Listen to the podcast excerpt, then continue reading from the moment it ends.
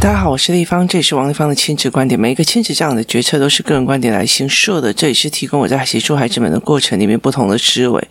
王立芳的亲子观点在许多收听平台你都可以听得到。你有任何的问题想跟我们交流，可以在我的粉丝专业跟我联系，或加入我们王立芳亲子观点来社群，跟一起收听的听众交流。想陪孩子书写或阅读破关，或加入课程，可以搜寻关关破或生鲜识书的王立芳线上课程，一起协助孩子们破关哦。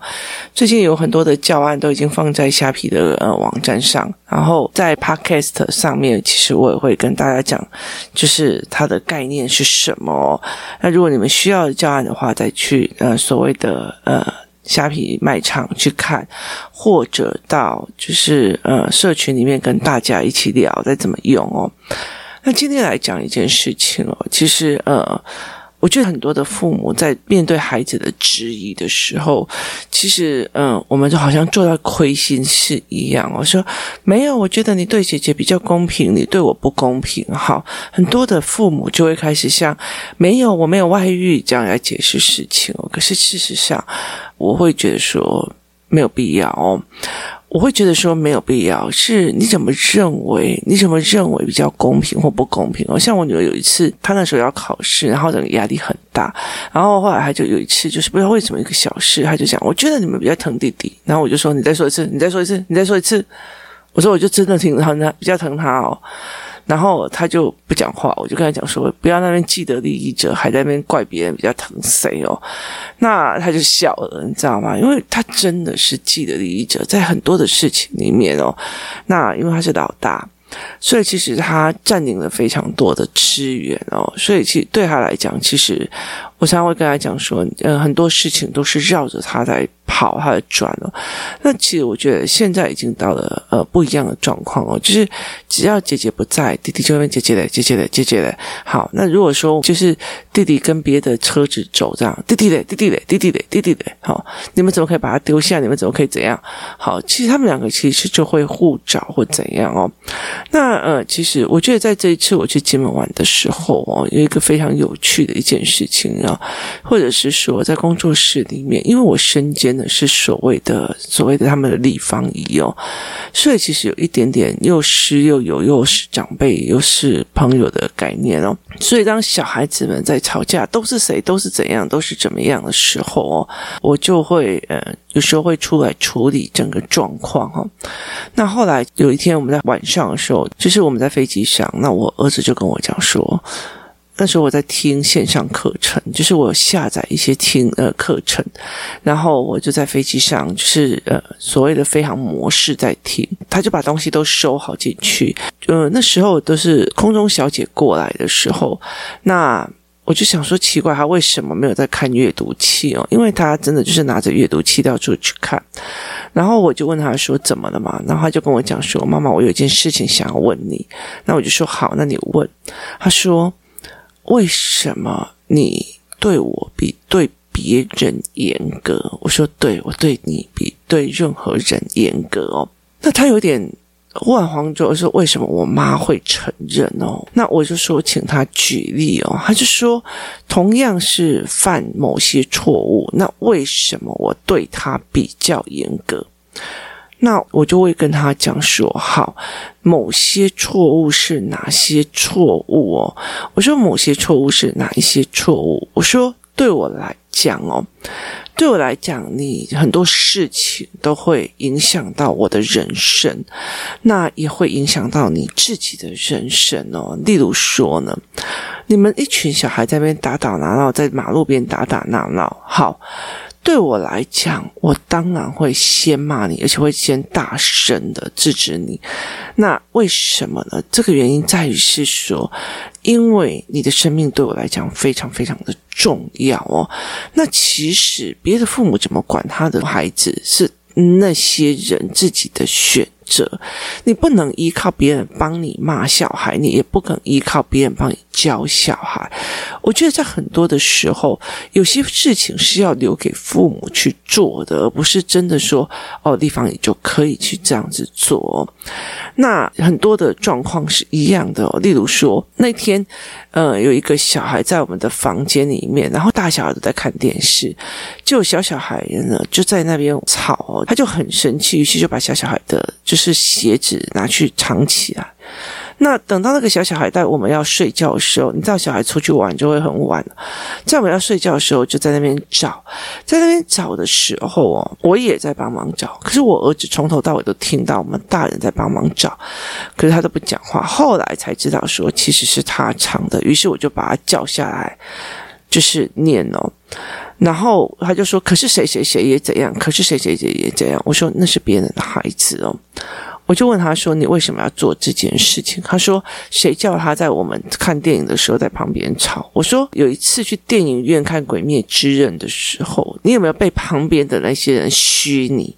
我说：“那个时候你已经六岁了，那这个孩子才四岁。”你那时候六岁都还不知道别人看电影的时候不能讲话，那为什么别人看电视的时候，也是一个开放空间的时候，你不准他讲话？所以如果你觉得他吵，你就必须要这样子的去对付他，那也可以啊。我也可以嫌你吵，我也可以嫌你这一群孩子吵，我也可以做这样的动作。所以你这个东西是有道理的，还是没有道理的？然后他就不讲话，那我就跟他讲说，如果要照这个东西来办理，只要别人对不起我，让我不舒服，吵到我看电视的，我就有权去审判别人，是吗？你就有权去审判别人，你就有权去偷别人东西吗？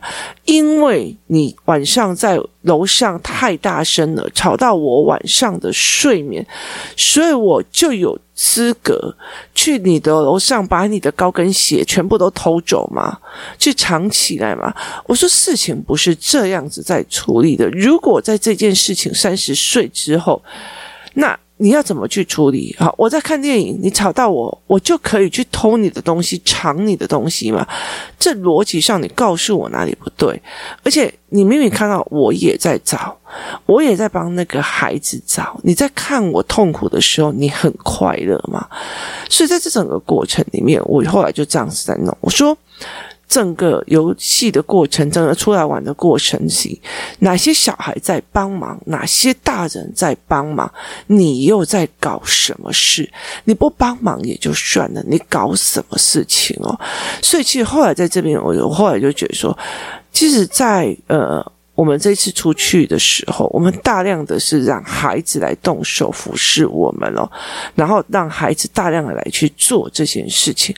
那我其实呃很主动的去跟孩子们讲说，没错，我就是对你特别特别的严格。好，那为什么是这个样子呢？其实我后来在家里有跟他聊这件事情，我们有在谈这件事情啊。你例如说哈。我们出去外面，然后呢，就是一桌子的菜哦。那长辈没有吃，我觉得现在很可怕的一件事情是，所有的长辈他们跟我们出去吃桌饭。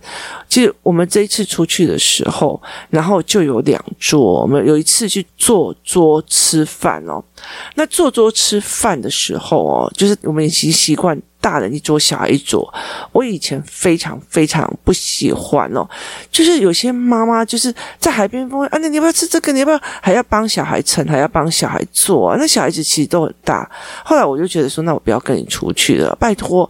我觉得那个对我来讲哦，你请一个老妈子出去去干什么？你小孩子不会自己争取，不会自己去弄吗？那后来其实在这一次的时候，我就是有一次在一个大桌子上，他们就一拿来，我要吃什么？我要。要吃什么？我要吃什么？我就跟他讲说，不好意思哦，不是这样点菜的。我说不是这样点菜的。第一个，你们不是老板，你们也不是付钱的人哦，那你们不能这样子点菜哦。所以你们要点吃什么？不是点你想要的，是。大家愿意吃的，因为你们吃的是合菜。也意思就是说，你今天如果是看到一个三十岁的男人，然后坐在一个大桌子上，我要吃什么？那个也要帮我点了，这个也要帮我点，那个也要帮我点了。你不管别人是不是吃辣，不管别人有没有过敏，你是随便点你的，点到整桌都是你爱的菜。那你有没有看别人的菜哦？那其实我就后来跟。我的儿子在讲说，如果今天你在一个场合里面这么北望，那你怎么知道后面的那一些人怎么在看你的哦？那。我觉得在很多的一个过程里面哦，是一件非常有趣的事情哦。那天我们有个妈妈在分享说，她认识一个非常漂亮的女生，她很漂亮，她讲话方式就非常非常的不好听哦。那有一次还站在她店门口要走去别的地方的时候，她刚好一台摩托车冲过去，然后差点撞到她，然后她就骂一次冲杀死，然后亏到亏掐，然后就后来这个很漂亮的女生被那个。摩托车上面的人拿那个安全帽狂 K 哦，差点把他 K 死，你知道吗？那呃，其实我觉得他这样子案例我也有哦，就是我们也有认识的人，他就是真的是别人弄到他，他妈的，你弄到我了，就后来就被 K 到一个不行哦。可是这群小孩，哦，你弄到我了，你喷到我的水了，你骗到我在干嘛嘞？我这个又不吃，你干嘛要点那种东西给我吃哦？不好意思哦。你出去之后，你是被弄死的。后来，其实我跟我的儿子在讲，我说：“你今天说一句比较直，我如果让你养成这样的语言习惯，你出去到外面。”你是没命的，现在你是小孩，好像大家都应该要通融你。可是这些规则跟规矩跟潜规则，如果我没有教你的话，你出去外面就是，我说你就是被打死的份哦。说你这样子讲话，这样子的没有礼貌，被打死的。好，就算。就算你的以后啊，我的小孩哦，以后可是什么什么中，然后什么什么大学的，他接触的人的层面才不会是这样。我跟你说，你怎么知道？这现在的小孩。太以本位主义在过，小孩吃个饭，妈妈还会在那边侍奉着。那你怎么知道他牙起会怎么样？那很重要一件事情，你出去在外面，别人走路啊或干嘛，或者是你跟人家，呃，我上次有看到一个，就是呢，淘宝有一个人，然后呢，他买了东西以后，然后就写了一堆差评给人家，然后后来到最后。就是人家店上跑去那个家里，因为有收货资料，跑去家里把他揍扁一顿哦。所以其实很难说，你觉得你躲在网络后面，你躲在网络上面，其实。会不会被贬也是有可能的，就是网络上像有很多的时候，像呃前阵子有一个国中生讲话太难听，就后来被一堆其他的那种国中生抓到那个阳明山去痛扁。好，说穿了就是他在网络上讲话太难听。好，那其实我就跟我的孩子在讲说，我对你严格是我要保你的命，我要保你的命哦。那我其实也要讲了一句话说，那我很重要的一件事情是在保你的机会。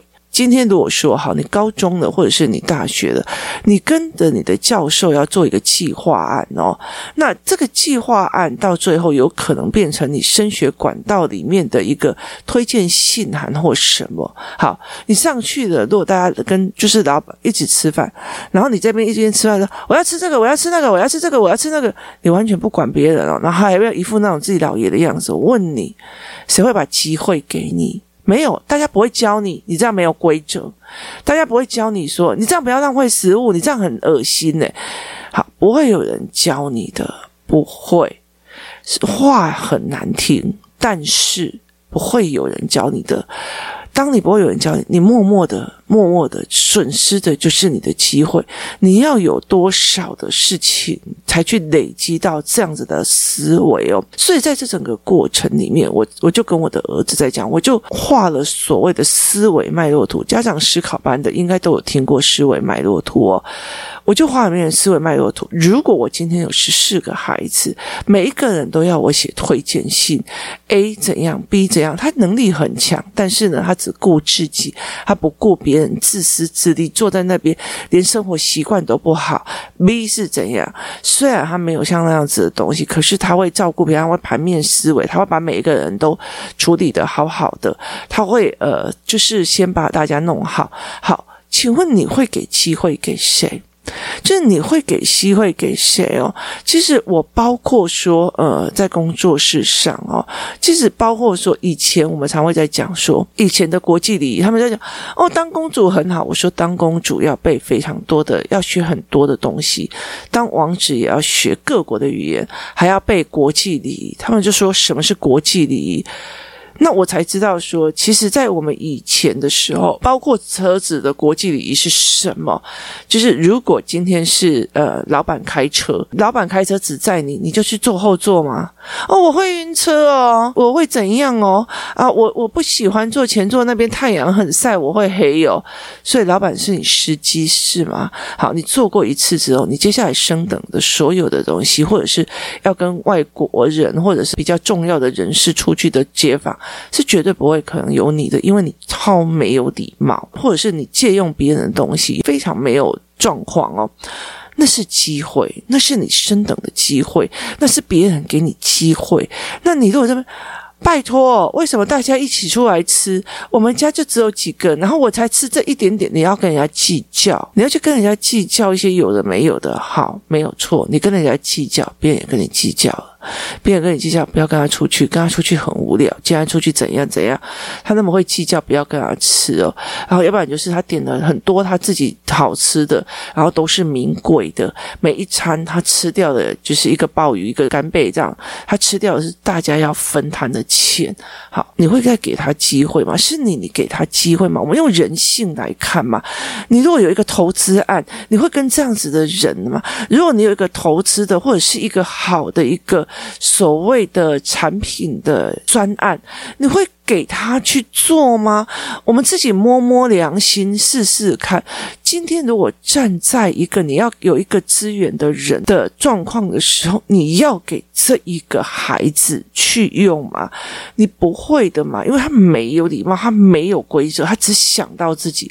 所以当你有利润给他的时候，他到最后有一天也会玩死你的。所以其实我后来在跟我的儿子在讲，对，我对你超级宇宙无敌严格，我会告诉你你所有的脉，我不会像别人那样子告诉你要怎么做，我会告诉你前因。后果，我会告诉你人情事理，我会告诉你很多的替代思维。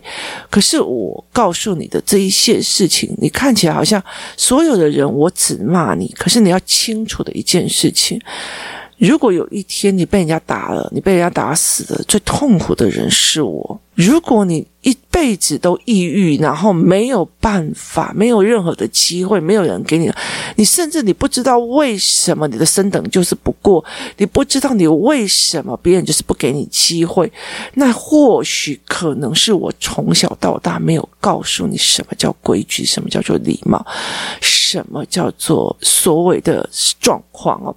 那像这一次我们出去玩的时候，他们一桌小孩在坐，那我在整个过程里面，我就会理解的一件事情哦。第一，他们不知道怎么帮别人摆盘。我们每次去吃一个圆桌的时候，上面就有一叠的碟子、一叠的碗跟一叠的筷子。好，一般正常的就是比较有礼貌的大人，像我女儿一去，她就会一个盘子、一个碗，再加上一个筷子，变成一套，然后摆在那个圆盘上，然后再转圆盘，让每一个大人都拿。好。他们不知道，所以他们不会。所以呢，每一个我后来叫他们帮忙的时候，每一个人就是有一个人拿出一叠盘子，然后就像服务生这样叠叠叠，拍拍拍拍拍拍拍拍，然后丢在你面前了。那我就知道说，他们不知道吃团体合菜的规则是什么。好，合菜的点餐的规则是什么？不好意思，我要点一个炒饭，可以吗？然后大家可以一起吃吗？好，那大家说哦好。那因为大家没有人反应嘛，然后我我后来就会带着他们。在这边有人提议要点炒饭，可以吗？大家举手。好，大家就举手。那有些人要吃很奇怪的东西，大家就不举手。为什么？因为合菜是大家要一起 share 钱的，所以你必须要经由大家大部分人要同意，而且这一盘菜，例如说还要四个人才吃完，但是你们六个人，那你至少要四票以上。所以其实就算再怎么样礼貌性的说。哎，我要吃那个，我要吃拔丝地瓜，有人要一起吃吗？好，那这是一个点盘菜的全餐的状况。那第一个要给孩子去练，然后第二个要让孩子去知道这种运作模式是什么。因为他们这一群小孩已经有些升上五年级，有些升上四年级哦，所以对他们来讲，接下来有很多的所谓的校外教学啊，像这个学校有五年级的格数露营，那他们其实会去玩的非常非常嗨。好，在这整个过过程里面哦，其实他们必须要懂这些东西哦。那说一句比较值得哦，你上了国中的时候，有可能是同一个学校的人上去哦，那个人有个讲话没礼貌，最好不要跟他在一起，他借什么东西也不要教他。那那个人是顾着他自己，不要理他哦。甚至他们讲不出来，就是哦，那个人让很不舒服哦。所以其实那就是你的机会，那是你的助缘哦。所以后来其实我在跟我的孩子讲说，我并不是在八股说你一定要多礼貌或干嘛，而是在这整个过程里面，我帮的是你的命跟你的机缘跟你的机会哦。那那个时候我才会知道说哦。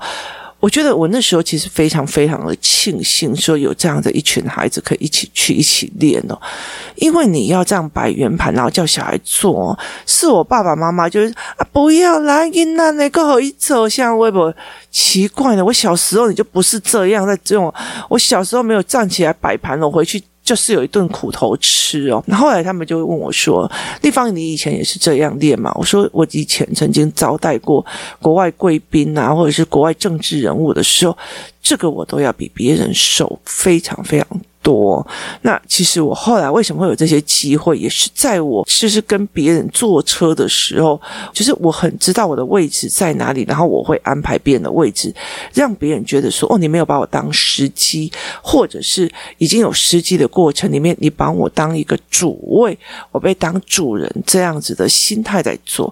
那我觉得后来他们是小孩坐在那边，我要吃什么，我要干嘛，然后就剩下就等着大人人侍奉他们，可他们也已经越来越。大了，我会希望，其实我觉得在这很好玩的一件事情，在这整个过程里面，我们都会希望自己的孩子练，所以我们都会一直叫我们自己的孩子啊，弟弟去拿什么东西啦，弟弟帮大家倒茶，弟弟帮大家怎样怎样，然后我儿子就会开始塞脸，然后我就后来跟他讲说。其实我告诉你，我保的是你的命跟机会。我在这整个过程里面让你去看，然后我们也看着到底谁就是只会一张嘴，然后在那边嫌东嫌西，但是都不做。那我跟他说这一件事情，让他真正的理解。站在这个立场，你也会不希望你如果去请客，给人家请客或请别人，这个人这么没有规矩，然后还一副那种，还有一副那这回我要用的，那就我要吃的啊，你那个不要吃的就。都把它吃掉哦，所以其实像我女儿，她常常做一件事情，就是如果这一盘菜大家都很喜欢吃，剩下最后一个，还有问不好意思，请问我可以把它吃完吗？还有谁没吃的吗？我觉得这个东西光这样子的东西，它其实对别人来讲就是一个加分的效果。那那个加分的效果，你会觉得说哦，我好像在巴结别人，看别人脸色。如果你要这样认为，那就这样教你的儿子。对我来讲，那所谓的加分，不知道哪时候变成他的。助缘助力他的缘分哦，其实人生很难说的哦，所以在这整个过程，我们常常在思维这一块，到底问题是在什么？那个小孩永远都抑郁而终或干嘛？会不会是他的行为处事出了问题？我后来其实在这整个过程里面，我很喜欢，我就我觉得我偶尔会让我自己的小孩单独跟我们全家出去就好，可是有时候我会非常喜欢的，就是一群人出去，让他们知道哪一些人出去，爸爸妈。妈妈会陪小孩，哪一些人出去会怎么样？然后哪一些人去做什么？那现在这样子，大家一起做圆桌，怎么去把圆桌弄好？然后怎么去分配菜？怎么去干嘛？很大的一个部分的时候，是孩子们可以观察，而且可以练习的一个机会哦。很大的一个是，我当然对我自己的儿子最严格了，因为我希望他保命。而且人生的助缘非常非常好。我今天说一句比较直，你跟那个人出去吃饭，哦，这很难吃。上次我跟我爸爸去吃的那家才比较高级耶。拜托你那什么东西呀？我妈上次带我去哪边吃的东西还比较好诶。哦，那怎样怎样怎样？我跟你讲，我爸可是认识谁谁谁的。我跟你说，你要给机会给他，你看搞。你现在搞给你爸爸的气呀？你会给机会给这样子的孩子吗？摸摸良心，大家都很清楚。那我觉得宠自己的孩子可以，可是你是真的在宠，还是在帮他的人身安全，而且有助缘？今天说一句比较直的，你怎么知道前面这个看起来？看起来很温文儒雅的，他后面是什么样的血经历？是什么样的？呃，搞不好啊是某个老大，某个什么事情你得罪了，搞不好连命都没有的。何必呢？所以后来，其实我在跟我的孩子谈这件事情的时候，我都跟我的儿子讲：如果你在很多的时况，妈妈叫你不要做，你就先停，因为其实他已经在这呃所谓的九年当中，很清楚的一件事情，他妈妈要求他停，他就要赶快停。事后默默的才来问我为什么，因为他相信他妈妈一定有一个原因跟结构在用他，而不是莫名其妙，就是你听我的，这是我。长期累积出来的，陪孩子孩子的认知是一个非常重要的。对，亲爱的孩子，我对你比较严，我对你们比较严。我严的背后目的，并不是我要你听我的，而是要你懂人情世故，懂脉络，懂着很多的行为处事是保命的，是机缘，是你的助缘，也是你的机会。今天谢谢大家收听。我们明天见。